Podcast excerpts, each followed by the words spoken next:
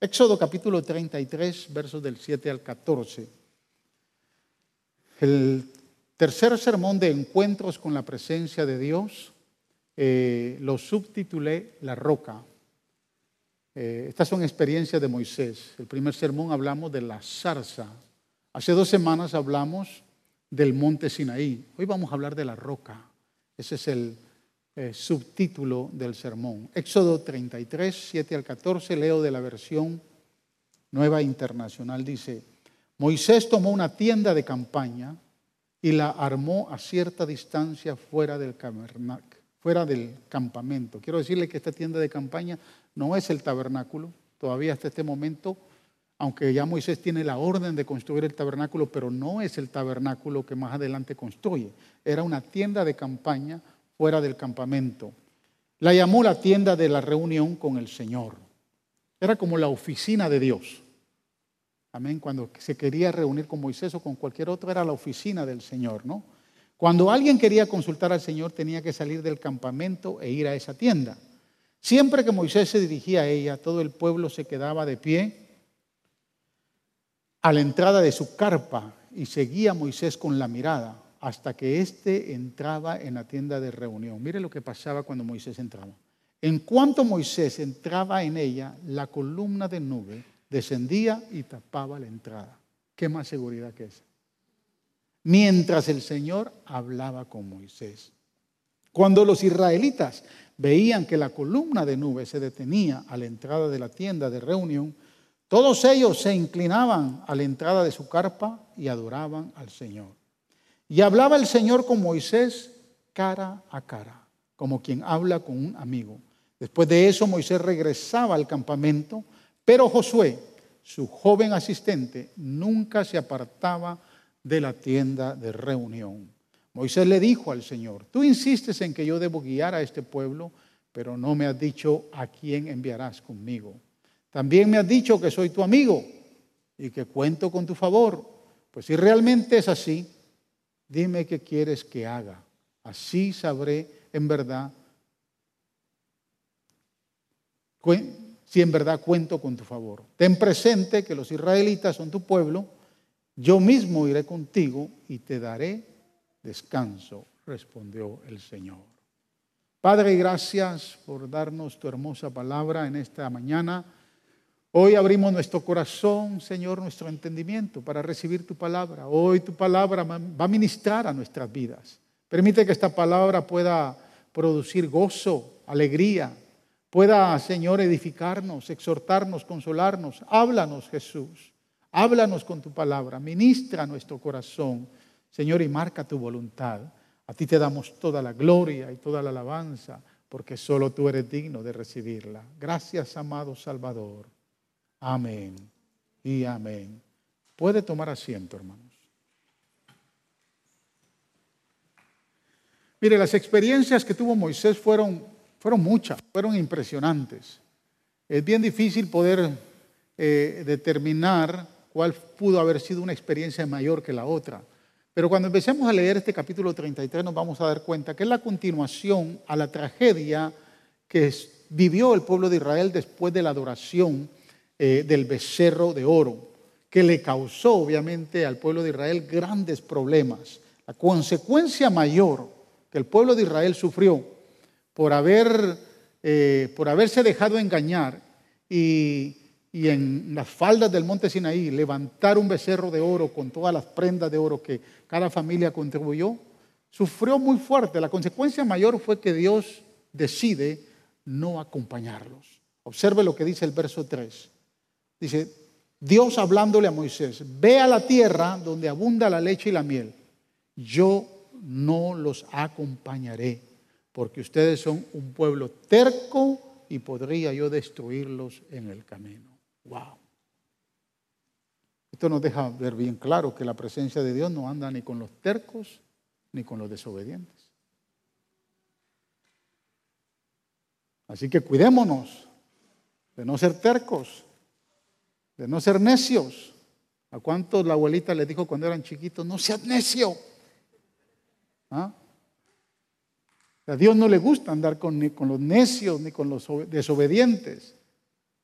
Pero cuando usted observa y sigue leyendo del verso 4 al 6, se va a dar cuenta que los israelitas, cuando oyeron estas palabras, dice la palabra de Dios, que se pusieron a llorar. Y automáticamente surgió una actitud de arrepentimiento en sus corazones. Y es ahí donde surgen varias preguntas que el mismo capítulo 33 nos muestra. Tres preguntas al menos muy interesantes. ¿Cómo podría, hermano, número uno, un Dios santo y glorioso, cuya presencia no podía ser captada por un ídolo, por un becerro de oro, cómo él podía estar presente con Israel morando en una tienda si habían sido idólatras? La segunda pregunta Podríamos pensar, ¿cómo podría estar presente este Dios santísimo en medio del pueblo rebelde sin que éste fuese consumido totalmente por ser un pueblo pecador? Y una tercera pregunta aparece ahí en este capítulo. ¿Cómo podría Dios cumplir con sus promesas dadas a Abraham, a Isaac y, y a Jacob, ya que ellos mismos, los descendientes de los patriarcas, habían desobedecido o habían quebrantado el pacto con Dios. O sea, las respuestas a estas tres preguntas las empezamos a ver cuando finalmente Moisés insiste en Dios con tres peticiones muy poderosas, que las vamos a ver en este capítulo. Pero Moisés se dio cuenta que la falta de la presencia misma de Dios le preocupó más, yo diría, lo asustó. Y entonces él eleva tres peticiones a Dios referente al tema. Tres veces consecutivamente Moisés le clama a Dios que su presencia lo acompañe, que su presencia vaya con ellos. Porque si la presencia de Dios no va con ellos, ellos están perdidos. Fíjese que cuando usted lee eh, eh, al final del libro, perdón, en el capítulo 2 de Éxodo, o perdón, 4 de Éxodo, se va a dar cuenta que el faraón, cuando deja salir al pueblo de Israel, eh, después de las diez plagas, cuando los deja salir y se arrepiente de haberlos dejado salir, ya el pueblo de Israel había caminado un par de días, el consejo de oficiales del faraón vienen y le dicen, tenemos que atacar, tenemos que ir detrás de los israelitas. Y entonces el faraón les pregunta, ¿cuál es la mejor ruta que podemos tomar? ¿Cuál es la mejor ruta que podemos seguir para que este pueblo rebelde amén sea alcanzado? Y entonces la ruta que trazan ellos es la misma ruta que trazó Moisés desde, la, la tierra de Madián hacia Egipto. Esa ruta la conocía bien Moisés. Pero cuando Moisés sale con el pueblo de Israel, Dios le da otra ruta. Porque Dios lo quiere, Dios lo quiere o quiere llevar al pueblo de Israel al Sinaí. Cuando Moisés viene de, Madián, que regresa a Egipto, no pasa por el Sinaí. O sea, Moisés da una, una, una, una, toma una ruta muy larga porque tiene que bajar al Sinaí. Pero Dios sabía que Faraón se iba a arrepentir. Mas, sin embargo, dice la Biblia que en el mar muerto los alcanzaron. Y al alcanzarlos en el mar muerto, el ejército de Faraón queda destruido en el mar, en el mar rojo, perdón, no el mar muerto, el mar rojo. Queda destruido cuando las aguas se abren. De ahí, de Refidín, es donde van a Sinaí, y del Sinaí están 11 meses y es cuando aparece el capítulo 33. Ellos ya han levantado el becerro de oro. Y entonces Moisés está preocupado porque la presencia de Dios no va con él. Entonces él dice, Señor, de aquí del Sinaí para la tierra prometida, yo no conozco la ruta. Si tú no vas conmigo, yo no puedo ir. Si tú no nos acompañas, yo no puedo avanzar. Si tu presencia no va con nosotros, en el camino nos van a devorar, en el camino vamos, nos vamos a perder. Yo necesito que tu presencia vaya conmigo. Yo no sé cuántos de ustedes se levantan una mañana, o empiezan una nueva semana, o comienzan un nuevo mes o un nuevo año y le dicen al Señor, Señor, si en este año tú no estás conmigo, este año no va a ser mejor que el pasado. No sé si me está entendiendo. ¿Cuántas mañanas se ha levantado usted en la mañana y usted le dice al Señor, Señor, si en esta semana tú no estás, las cosas no van a mejorar? Si tú no me acompañas, las cosas no van a salir bien. ¿Cuántos han orado así? De momento las cosas no han, han andado bien. Pero usted está preocupado y de esa manera Moisés está preocupado porque sabe que el pueblo le ha fallado y por tres ocasiones le dice al Señor, Señor, acompáñanos, ve conmigo, tú dijiste que yo era tu amigo, éramos cuates y ahora yo quiero saber si ibas conmigo. El Señor le dice, calm down, voy a ir contigo. Y vuelve Moisés nuevamente una segunda vez. Señor, ¿estás seguro que va a ser conmigo? Y Dios le dice, cálmate muchacho. Ya te dije te que a dar descanso, voy contigo. Ya los perdoné. Y vuelve una tercera vez y le dice, Señor, mire, si a mí el Señor me dice una vez que ve conmigo, yo estoy seguro. Imagínese que usted entra a su, a su alcoba, a su, donde usted ora, porque asumo que ora, y que de ahí usted empieza a bajar, ve una nube que está bajando, y el cuarto se le llena de nube. Y cuando el cuarto se le llena de nube, le dice, está orando ahí, está viendo la nube, y escucha una voz que dice, hi, soy Dios esta semana voy a estar contigo. ¿Qué usted hace? Se va a paniquear, se va a asustar. Pero si usted reconoce la voz, usted sale tranquilo del cuarto, que esa semana Dios está con usted. No, no cree. Pero Moisés como que no le cree a Dios.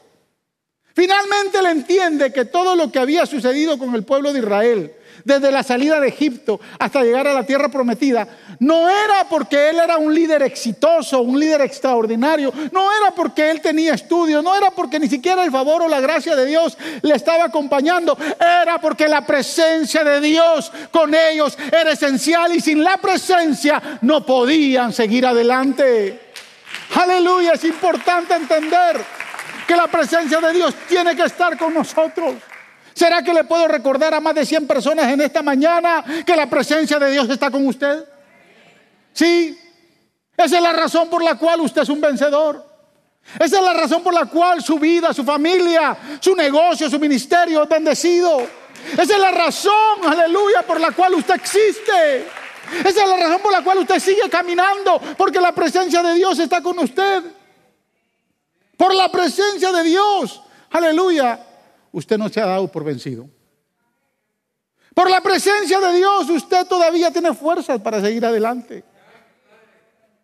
Y mire, aunque las cosas estén negativas, aunque tal vez la temporada no sea muy buena, y yo quiero decirle que va a ser temporal porque la presencia de Dios, aleluya, le abrirá el camino para futuras conquistas, le abrirá camino para futuros avivamientos, le abrirá camino para que las promesas de Dios se sigan cumpliendo en su vida.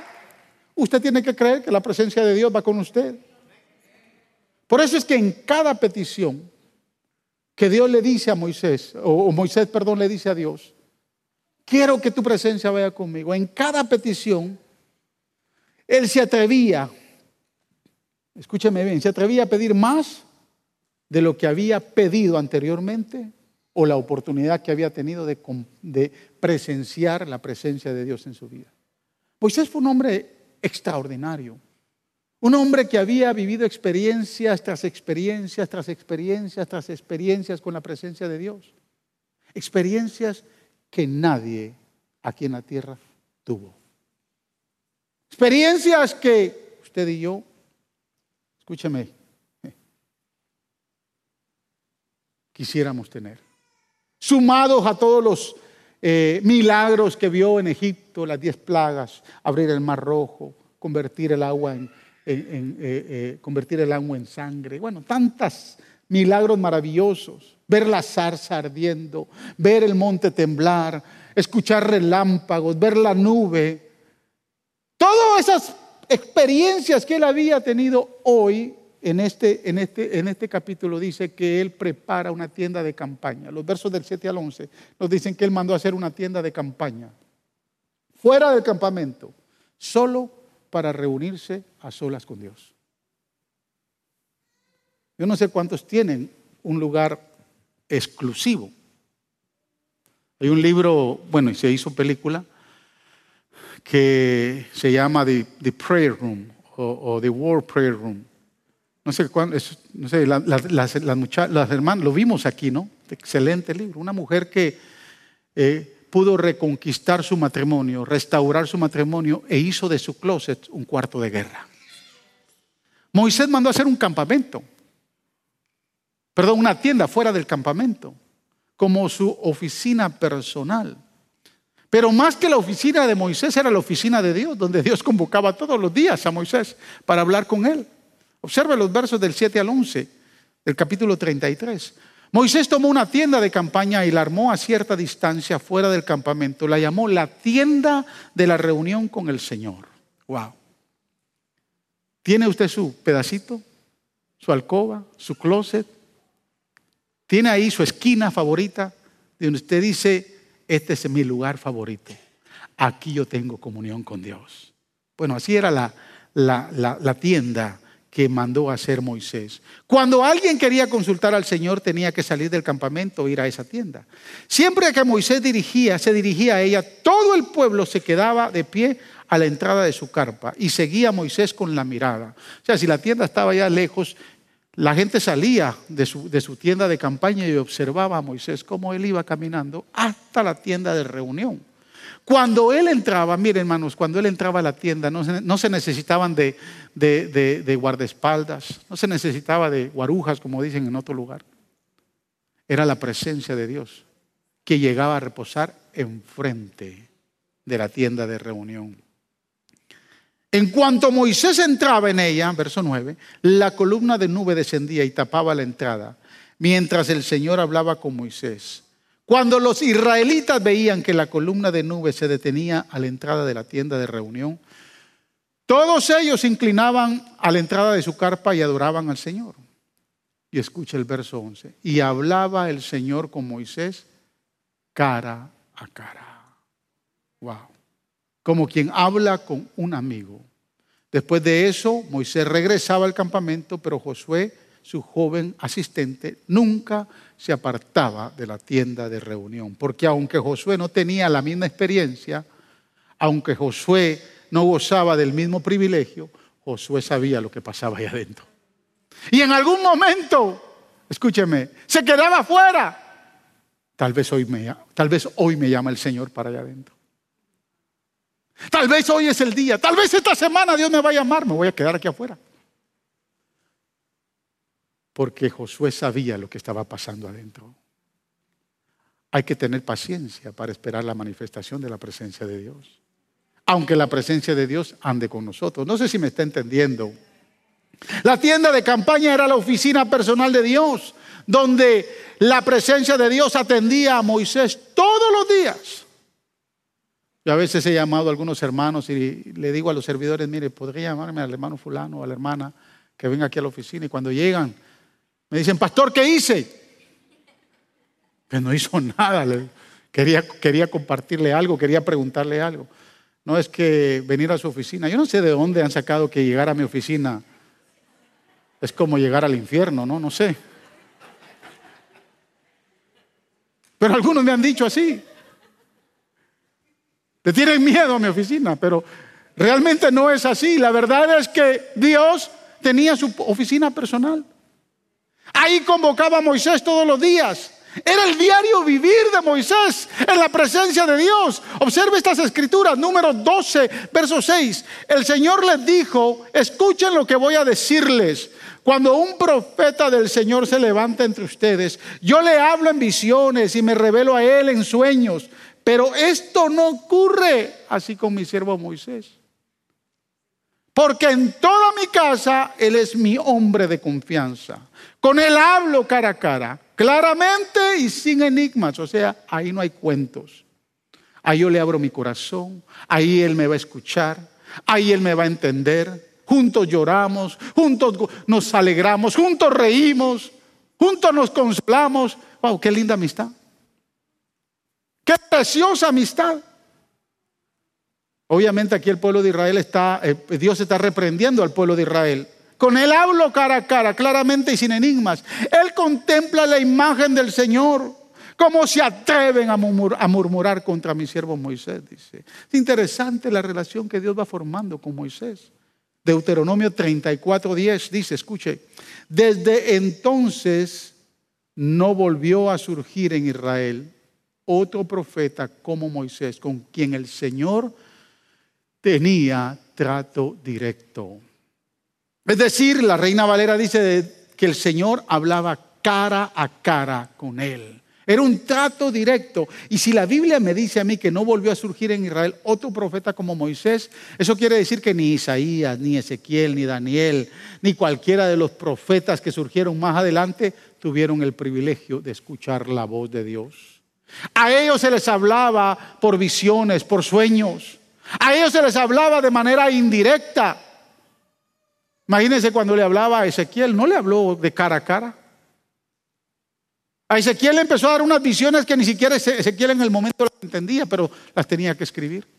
Nadie tuvo el privilegio que tuvo Moisés. No se levantó un profeta como Moisés que Dios le hablara directamente, le hablara cara a cara, de boca a boca. No es que Dios, no es que Moisés haya visto la cara de Dios y ahorita lo vamos a ver por qué, sino que simplemente escuchaba la voz audible de Dios. Mire, cuando Usted lee estos versos. Usted y yo nos podemos preguntar qué tipo de relación tenía Moisés con Dios. Yo diría la relación que todos nosotros deberíamos tener. La relación que todos nosotros desearíamos tener. Yo no sé usted, pero yo ni siquiera he visto un angelito, hermanos. Yo no sé usted, tal vez usted ya vio, tuvo la oportunidad de ver un angelito. Que tal vez en las horas de la madrugada, usted orando por ahí, se le, se le acercó una silueta. Pero no la sombra de la mujer que llegó, sino una silueta que pudo haber aparecido ahí. Y que usted diga, wow. Y que usted siente una presencia. Yo no he tenido esas experiencias. Cuando la gente dice, Dios me habló, yo a veces pienso si le habló en español, en inglés o en cualquier otro idioma. No sé cómo, ¿verdad? Yo sé cómo Dios me habla, pero no me habla con un lenguaje idiomático que yo pueda entender. Yo sé cómo Dios me habla. Dios, el sentir que Dios pone en mi corazón, el redargüimiento del Espíritu Santo, la reflexión que el Espíritu Santo quiere traer a mi vida. Hay gente que se atreve a decir, Dios me habló, que te ibas a morir. Wow. Yo no me atrevo a decir eso. Moisés tenía ese privilegio. Moisés entraba y un día que entró a la tienda de, a la tienda de campaña, Dios le dijo, ¿a dónde tu sobrino los voy a matar? Y se acabó. Qué privilegio de hablar así con Dios, ¿no? ¿Qué tipo de relación? Ahora, yo lo que quiero que usted entienda es que este hombre es súper privilegiado. Moisés nunca, a pesar de todo lo que vivió, vio la zarza. Estuvo en el monte Sinaí. Vio el monte temblar hablaba cara a cara con Dios, no estaba satisfecho. No, no estaba satisfecho. Nunca estuvo satisfecho con las experiencias que tuvo con la presencia de Dios. Siempre anheló experimentar más y más y más y más de la presencia de Dios. Yo creo que esa es una de las razones por las cuales no tenemos una relación con Dios nosotros a ese nivel. Porque nosotros no anhelamos más y más. Anhelamos estar más en Facebook, Anhelamos ver más televisión. Anhelamos estar más en las redes, en el teléfono. Anhelamos otras cosas, pero Moisés anhelaba más la presencia del Señor. Yo creo, creo firmemente, hermanos, que usted y yo necesitamos anhelar más y más de la presencia de Dios todos los días de nuestra vida. Moisés, mis amados hermanos, persiguió a Dios en una forma que usted y yo necesitamos perseguirlo. Necesitamos perseguir a Dios, cautivarlo, seguir más cerca de Él, buscar más de Él, entender más de Él, conocerlo más a Él, vivir más cerca de Él. Fue tanto lo que Moisés anhelaba que observe la tercera petición que hace Moisés en este capítulo verso 18. Porque le pregunta la primera vez, ¿vas a ir conmigo? Dios le dice, sí, pero ¿de veras vas a ir conmigo? Si ya te dije que sí, voy a ir contigo. ¿Estás seguro que somos cuates que vas a ir conmigo? Si ya te dije que sí, te voy a dar paz, descansa. Todo lo que ha visto Moisés. Y entonces ahora aparece y de repente verso 18, déjame ver, déjame verte en todo tu resplandor. La, reina Valera dice, muéstrame tu gloria. Y Dios le dice, ¿qué? ¿No estás satisfecho con lo que te he dado? ¿No estás contento con todo lo que has visto? Tú eres el único que yo hablo cara a cara. Tú eres el único privilegiado en escuchar mi voz. Me mostré a ti en la zarza. Subiste al monte. Te di la ley. Hemos sido cuates hasta ahora. Y así, como uña y carne. A ver, le dije a un amigo, somos como uña y carne. Me dijo, bueno, tú eres tú eres la uña yo la carne, porque la uña tiene, tiene mugre, ¿no?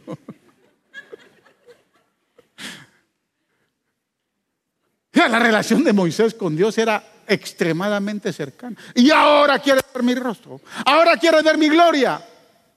¿Qué te pasa, Moisés? Quiero más de ti. Ahora quiero verte en todo tu resplandor. Ahora quiero ver tu majestad. Este hombre ha visto, hermanos, tantas maravillas. Y el término gloria aquí es el término kabod, que literalmente significa peso, importancia, resplandor. Ese es el significado de la palabra kabod. Peso, importancia, resplandor. Escúcheme, la gloria para cualquier hombre, nosotros los seres humanos, puede estar basada en el peso de lo que tiene o el peso de lo que ha acumulado el peso de sus finanzas, el peso de su fama, el peso de sus logros, el peso de sus éxitos. Para el hombre eso es importante. Por eso es que los artistas de Hollywood o los grandes deportistas son muy famosos, porque el peso de lo que, de lo que acumulan los hace exitosos y los hace famosos y los hace que, que brillen hasta que eso se termina. Pero escúcheme, para Dios su gloria es el resplandor que emana de su propia naturaleza. Es el aura cegadora de sus perfecciones. Esa gloria que refleja, que manifiesta quién es Él, esconde toda su perfección. Y entonces Dios le dice a Moisés, ¿tú sabes cuál es el único problema? Que hay un side effect, que hay un efecto secundario para los que ven toda mi gloria. Como esos efectos secundarios que a veces usted de momento eh, no sabe existen cuando se toma una medicina, ¿verdad? Dios le dice, hay un efecto secundario. Si tú quieres ver mi gloria, hay algo que, que puede sucederte. Y Moisés le dice, ¿y qué es? El problema, le dice, es que si tú ves mi gloria en todo su resplandor, vas a morir. Porque no ha habido nadie que vea toda mi gloria sin que pueda seguir viviendo. Con esto en mente, ¿cuánto les gustaría ver la gloria del Señor? Wow. Como que a nadie le interesa, ¿no? ¿Usted quiere ver la gloria del Señor? Deme la fecha de su muerte para enterrarlo. Va directo a ver la gloria de Dios. ¿Qué le parece? ¿No es un good deal? ¿Sí? ¿A cuántos podemos echarnos hoy en este día? Yo le hago un favor, va directo a ver la gloria de Dios. Moisés, ese es el problema. Moisés le dice a Dios, sé que me has hablado, has hablado conmigo, sé que vi la zarza, sé que he visto milagros, maravillas, pero quiero ver algo más de ti. Algo que no he visto hasta ahora. Hermanos, ese es el hambre que necesitamos tener usted y yo. Ver algo más, ver algo más. Porque un Dios poderoso y glorioso siempre tiene algo más que mostrarnos. Siempre tiene algo más. En Él usted nunca va a estar satisfecho porque siempre va a tener algo más para usted. Debemos anhelar eso, no importa cuántos milagros Él haya hecho en su vida, no importa cuánta presencia hemos sentido, en Dios siempre hay más, hay más, hay más y hay más. Dígale al que está a su lado, en Dios hay más, no te conformes, en Dios hay más. Es que para un Dios tan trascendente como el que tenemos, siempre vamos a encontrar algo más. La respuesta de Dios es bien interesante verso 19. Le da una respuesta que Moisés no había esperado. Le dice, y el Señor le respondió, voy a darte pruebas de mi bondad y te daré a conocer mi nombre. Y verás que tengo clemencia. La reina Valera dice misericordia. Tendré misericordia de quien yo quiero tenerla y seré compasivo con quien quiero serlo. Como de momento, como que como son amigos con Dios, Moisés piensa que ya convenció a Dios y le va a mostrar su gloria. Pero es sorprendente la respuesta del Señor. Dios le dice, lo que te voy a mostrar es mi bondad, mi misericordia, mi compasión, mi benevolencia, mi favor. Eso es lo que te voy a mostrar para que entiendas que yo puedo tener misericordia del quien quiera yo tener misericordia. Y voy a ser compasivo con el quien yo quiera ser compasivo. Wow. Mira, aquí vamos, ahí vamos a regresar ahorita. Dios le dice a Moisés, yo no te puedo mostrar mi gloria. Verso 20. Debo aclararte que no podrás ver mi rostro porque nadie puede verme y seguir con vida. A no ser, Moisés, que te quieras morir ahora, te doy el pase, te doy el ticket y vas a ver mi gloria. Pero tengo una mejor idea, le dice a Moisés. Vamos a hacer algo. ¿Tú ves aquella roca que está allá? Tú ves que esa roca tiene una hendidura. Vete y métete ahí.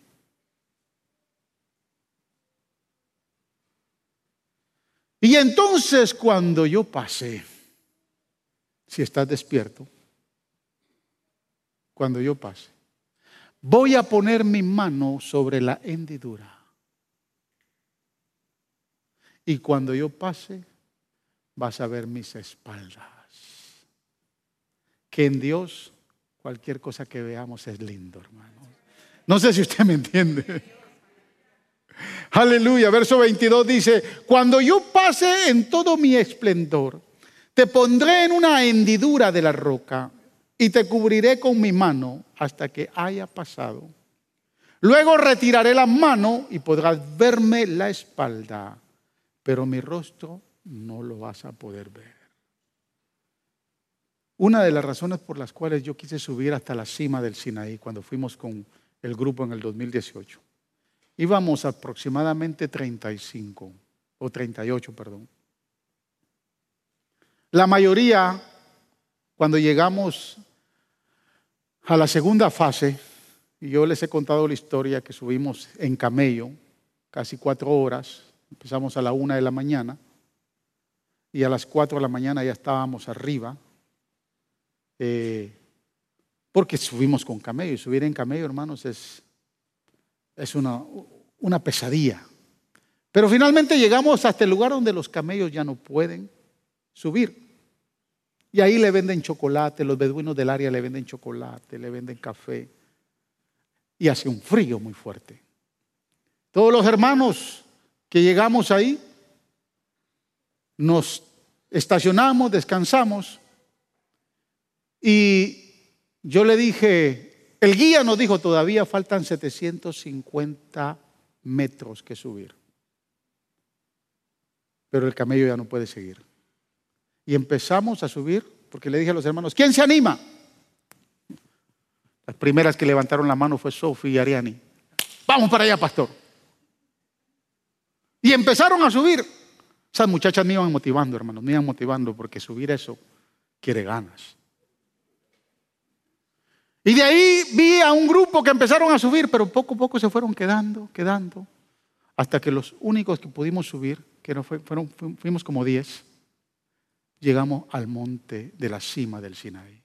¿Sabe qué me motivaba? No poder tener una experiencia similar a la que tuvo Moisés. Yo quería ver qué tan grande esa, era esa apertura de la roca. Yo quería ver realmente, así como Tomás, hasta no ver, no creer, si esa hendidura de la roca podía caber alguien.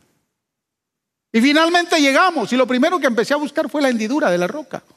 Y obviamente en la cima del monte, que no es muy grande, hay un lugar.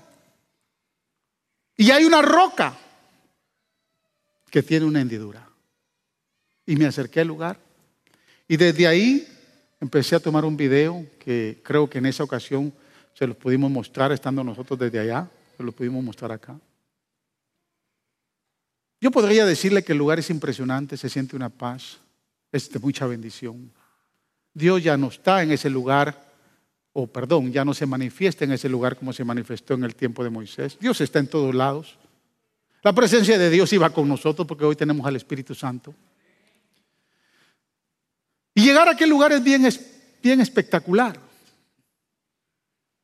Pero quería salir de la duda, quería, salir, quería saber si realmente en esa hendidura cabería una persona. Ahorita tengo un poquito más de libras, pero en aquel entonces estaba como en 175, ahorita ando en mi 185 por ahí. Pero creo que no hubiera cabido hace cinco años atrás cuando casi tenía 300 libras. Porque tampoco es muy grande la hendidura. ¿no? no sé si me entiende. Ahora, escúcheme lo que le voy a decir. El Antiguo Testamento es el Nuevo Testamento revelado. Y el Nuevo Testamento es el Antiguo Testamento cumplido. Si usted nunca lee la Biblia de esa manera, usted se va a perder. Así que cuando leemos de la roca, no es una roca cualquiera. Cuando Dios le dice a Moisés, mira, hagamos un acuerdo, hay una roca ahí que tiene una hendidura, tú puedes meterte. Cuando leemos de esa roca, no es una roca cualquiera. Entendiendo que el Antiguo Testamento es el Nuevo Testamento revelado y el Nuevo Testamento es el, Antiguo Testamento cumplido, lo que estamos entendiendo que esa roca, mis amados hermanos, es una sombra de lo que habría de venir. Esa sombra, esa imagen de esa roca, mis amados hermanos, aleluya, es la roca inconmovible. Es la roca del fundamento. Es la roca eterna de nuestra salvación. Es la imagen misma, aleluya, de nuestro Señor Jesucristo. Cuando Él entra en esa roca, lo que Él puede experimentar, experimenta de alguna manera la sombra del Hijo de Dios. Y ahorita se lo voy a probar. Porque eso es lo que representa. Lo que Moisés ve dentro de esa roca son las espaldas de Dios. Lo dice el verso Ahora, ¿qué es lo que literalmente está hablando la Biblia aquí? ¿Qué es lo que la Biblia da a entender que vio las espaldas? Entendiendo que la roca es una figura de la roca de nuestra salvación. Que todos aquellos que hemos creído en Él no seremos avergonzados. Amén. Esa roca, lo que, lo que representa al ver las espaldas, Moisés ve algo impresionante. Y le voy a dar algunas escrituras para que usted entienda que la escritura se revela en sí misma. Isaías capítulo 50, verso 6. Mire lo que proféticamente dice el profeta Isaías.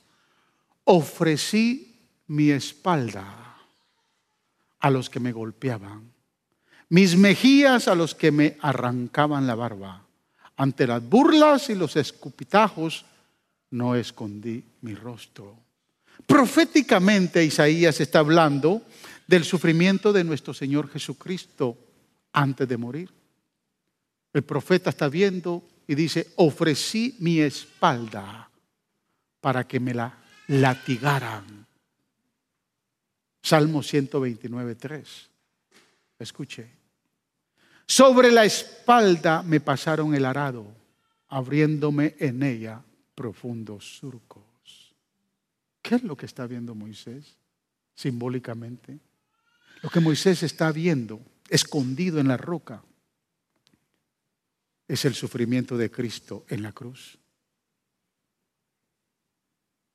Moisés ve simbólicamente lo que le va a pasar al que iba a ser llamado la roca eterna. La roca que había golpeado, ahora la puede ver. Y puede ver el sufrimiento de Cristo en la cruz. Escúcheme, en esa roca hubo espacio solo para una persona. Pero hoy esa roca se ha abierto para que todos los que creamos en Él seamos refugiados. Aleluya. Y entonces se cumpla. Por eso dice el verso 19, y tendré misericordia del que yo quiera tener misericordia, y me compadeceré del que yo me quiera compadecer. Mi amado hermano, si usted ha visto la misericordia, la bondad, la compasión, el favor divino en su vida, recuerde que lo que usted está viendo cada vez que vea la misericordia de Dios son las espaldas, aleluya, de Jesús que fueron latigadas y que se tornaron como surcos, aleluya, para que usted entienda que lo que usted y yo no merecíamos, su misericordia nos lo dio, que lo que usted y yo, aleluya, no podíamos alcanzar, su misericordia nos dio para hoy poder ver la presencia del Señor. Este, este caso lo trae a la luz el apóstol Pablo ahí en Romanos capítulo 9. Cuando el apóstol Pablo empieza a lamentarse de la conducta, del comportamiento del pueblo de Israel, y empieza a lamentarse de que el pueblo de Israel, capítulo 9 de Romanos, desde versículo 1 en adelante, dice, lamento a mi, a mi nación, que de ellos son los profetas, de ellos son la ley. De ellos son los pactos. Pero el pueblo nunca ha entendido. De ellos son las patriarcas. Abraham, Isaac, Jacob. De ellos son todos. Lo tuvieron a la mano. De ellos mi presencia los acompañó. El apóstol Pablo está hablando eso. Usted léalo en casa. Pero cuando llega al verso 14 del capítulo 9, Dice, ¿qué concluiremos? Dice el apóstol. ¿Acaso Dios es injusto? De ninguna manera. Es un hecho que a Moisés le dice, tendré clemencia, tendré misericordia de quien yo quiera tenerla y seré compasivo con quien yo quiera serlo. Y el verso 16 me impresiona. Por lo tanto, la elección no depende del deseo ni del esfuerzo humano, sino de la misericordia de Dios. Aleluya. Aleluya. Si usted y yo hoy estamos aquí, es porque Él ha tenido misericordia. Él ha tenido misericordia. No ha dependido de su esfuerzo. No ha dependido de que sea un niño bonito. No ha dependido de que usted ama a Dios y que usted hoy le sirve a Él. Ha dependido de que Él tiene misericordia, del que Él quiera tener misericordia. Eso me pone a mí en una categoría, aleluya, que un día Él me vio y me lo vio a usted y dijo, voy a tener misericordia de José, voy a tener misericordia de Juan, voy a tener misericordia de Carlos, voy a tener misericordia de Ana, voy a tener misericordia de todos los que yo quiera tener misericordia. Porque no le da una fuerte de palmas al Señor por su misericordia. Usted y yo somos salvos por su misericordia. Usted y yo hemos alcanzado lo que hemos alcanzado por su misericordia. Para terminar, ya se me fue el tiempo. Para terminar, Yo quiero decirle que Dios nunca se queda con nada. Siempre responde a nuestro deseo de ver más su gloria. Siempre va a responder a nuestra oración. Dios nunca se queda con nada. Porque lo que hizo en el capítulo 33 con Moisés cuando le dijo, mira, hagamos algo, ahí hay una roca, le quería mostrar algo maravilloso que él no lo podía entender hasta cuando esa roca inconmovible se hiciera manifiesta.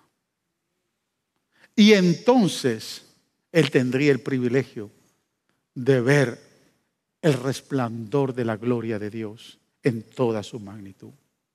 Dios no se olvidó de la petición de Moisés. 1500 años después, 1500 años más tarde, ya Moisés en el cielo, Dios le contesta su petición.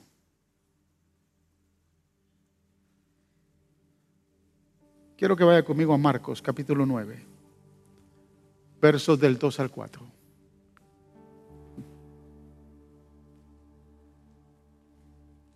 Escuche.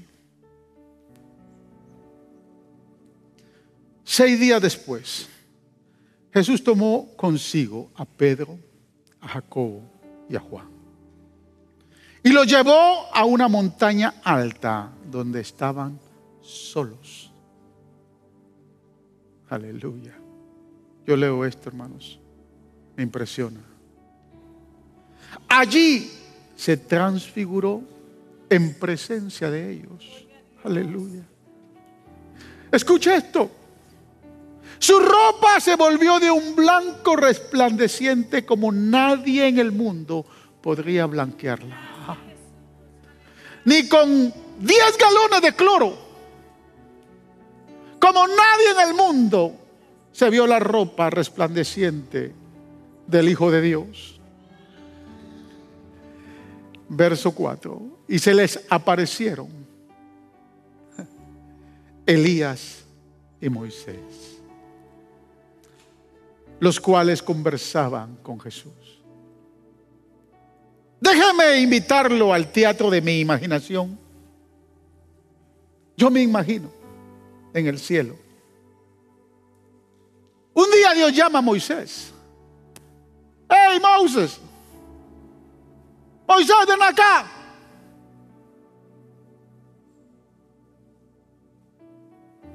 ¿Me estás hablando a mí? Sí, sí, avanza. Y le dice, what's up, Señor? Se recuerda que son amigos. What's up, Lord? ¿Te recuerdas que hace un día y medio atrás, porque mil años para Dios es como un día, y un día como mil años? ¿Te recuerdas que hace un día y medio atrás me pediste que querías ver el resplandor de mi gloria? Aleluya. Y le dice, sí, me recuerdo, pero como que se te olvidó. No, no, no. A mí no se me olvida nada. A Dios nunca le da amnesia, hermanos. Ni mucho menos Alzheimer's. Hay muchos que piensan que Dios tiene Alzheimer o que ya le dio amnesia porque dice, a Dios nunca me va a responder. No se me olvidó lo que tú me pediste. No era el tiempo todavía. Pero ya le hablé a Elías para que se echen un colazo por allá abajo.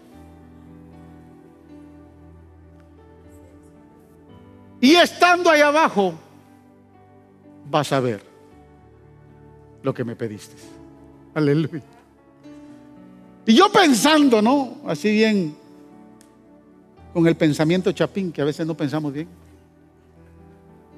Señor, ¿y cómo es eso de que, se baja al cielo? Yo nunca he bajado del cielo para la tierra. ¿Cómo?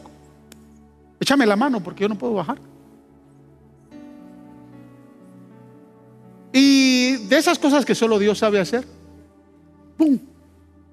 aparece a la par Elías y Moisés, viendo al único y sabio Dios, resplandecido y transfigurado con la única gloria que Él tiene. Aleluya. A la derecha, hermanos. Derecha está Moisés que representa la ley. A izquierda está Elías que representa a los profetas y en el centro está el que cumple, donde se cumple todo y por todo. Y allá, un poquito lejos, hay tres cuates que cuando ven eso, se tapan porque ellos no pueden contemplar eso. El torpe de Pedro se le ocurre una brutalidad. Le ahí y le dice, Señor, ¿qué tal si hacemos tres enramadas? Y no está terminando de decir la palabra enramada cuando se escucha una voz del cielo y dice, no, Él, el que está en el centro, es mi Hijo amado. En Él tengo complacencia. No te atrevas a levantar enramada para nadie más. Es a Él que se le levanta enramada. Porque Él es la imagen del Todopoderoso. Hebreos 1.3 dice, el Hijo es el resplandor de la gloria de Dios, la fiel imagen de lo que Él es, y el que sostiene todas las cosas con su palabra poderosa. Después de llevar a cabo la purificación de los pecados, se sentó a la, a la derecha de la majestad en las alturas. Él está ahí, a la diestra, a la derecha, ocupa el mismo lugar que el Todopoderoso. No hay otro lugar para nadie más sino para Él. Pero escúchame, la experiencia de Moisés no es única. Todos aquellos hermanos y familiares que han partido con el Señor ya disfrutan de la bendición que disfruta Moisés. Ya disfrutan. Primera de Corintios capítulo 13, versículo 12 dice el apóstol. Ahora vemos de manera indirecta y velada como en un espejo, pero entonces veremos cara a cara. Aleluya. Me gusta la versión traducción al lenguaje actual. Dice, ahora conocemos a Dios de manera no muy clara. Por eso es que muchos de nosotros dudamos. Y nos cuesta a veces creer. Ahora conocemos a Dios de manera no muy clara, como cuando vemos nuestra imagen reflejada en un espejo a oscuras. ¿Se ha visto en un espejo a oscuras? No se le ven las canas, ni las arrugas. Pero usted ve el reflejo de su rostro. Ahora vemos, dice el apóstol, a una imagen reflejada en un espejo. Pero cuando todo sea perfecto, veremos a Dios cara a cara. ¡Wow! ¡Qué poderosa promesa! ¡Qué poderosa promesa que Dios nos ha dejado! Hoy su presencia la podemos sentir. Hoy la vemos como en un espejo a oscuras. Hoy la presencia de Dios le acompaña. Y entre más usted anhele de su presencia, entre más y más usted anhele, hermano, nuestro Dios no es tacaño. Jamás será tacaño. Él no es como nosotros, que a veces le damos y a veces no. Entre más usted anhele, más presencia le va a acompañar. Más presencia va a caminar con usted. Más presencia le va a hacer sentir. Más presencia lo va a hacer sentirse seguro. Más bendición va a ir teniendo. Pero cuando venga lo perfecto, y lo perfecto es Jesús, cuando Él venga en su venida, todos, dice el apóstol Pablo, los que hemos quedado, escucharemos la trompeta. Aquellos que nos antecedieron se levantarán y luego nosotros lo veremos cara a cara. Veremos su presencia cara a cara. no sé cuántos anhelan eso. No se rinda. No desmaye. No se eche para atrás. Venza la tentación. Siga caminando hacia adelante.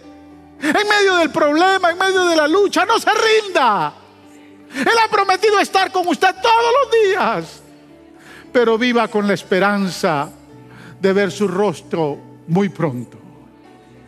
Porque cuando Él venga, le veremos cara a cara.